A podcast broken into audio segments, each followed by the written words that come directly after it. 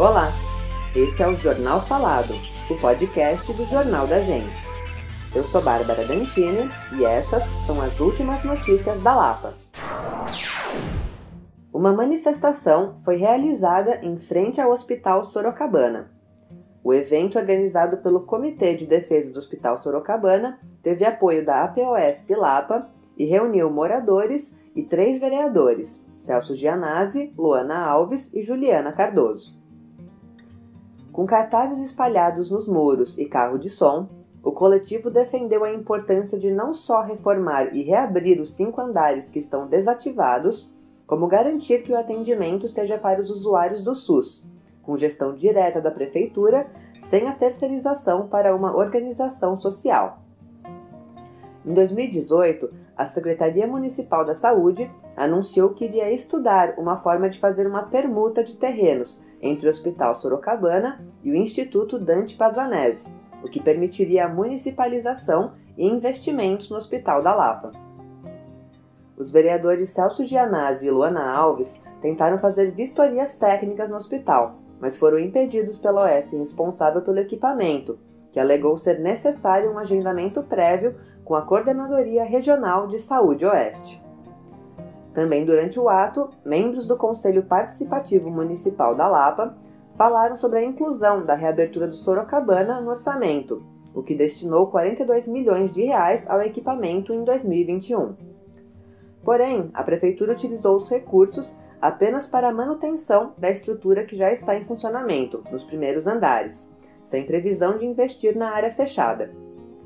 Os conselheiros escreveram um ofício à subprefeitura Lapa pedindo uma reunião com representantes das secretarias da Saúde e da Fazenda para esclarecer o que aconteceu e tentar impedir que a mesma situação se repita em 2022, já que a reabertura do hospital é novamente uma demanda da população no PLOA. Foi publicada no Diário Oficial do Município a retomada da elaboração dos projetos executivos e execução das obras da ligação viária Pirituba-Lapa.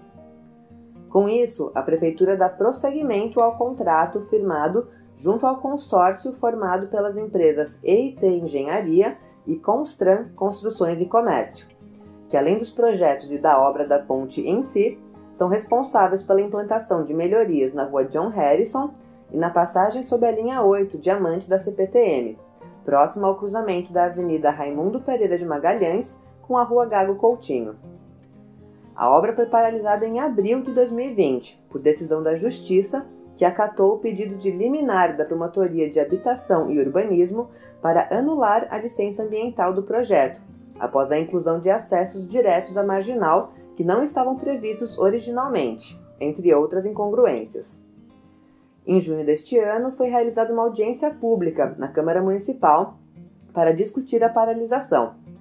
No encontro com os vereadores, o secretário municipal de Infraestrutura Urbana e Obras, Marcos Monteiro, afirmou que a prefeitura pretendia retomar o projeto inicial e manter o estudo de inclusão das alças, uma demanda constante dos moradores da Lapa em outras audiências.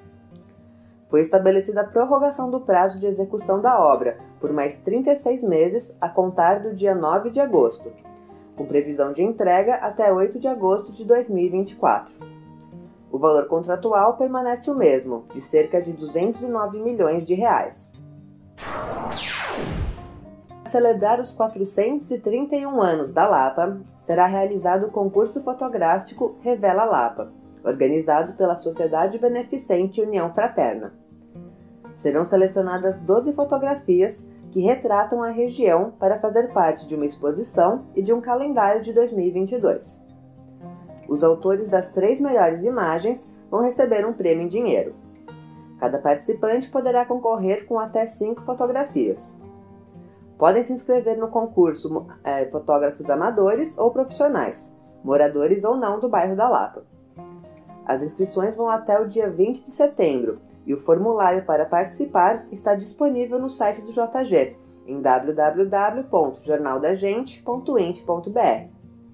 A exposição com os finalistas está prevista para outubro, mês do aniversário da Lapa. Esse foi o Jornal Falado. Até o próximo boletim.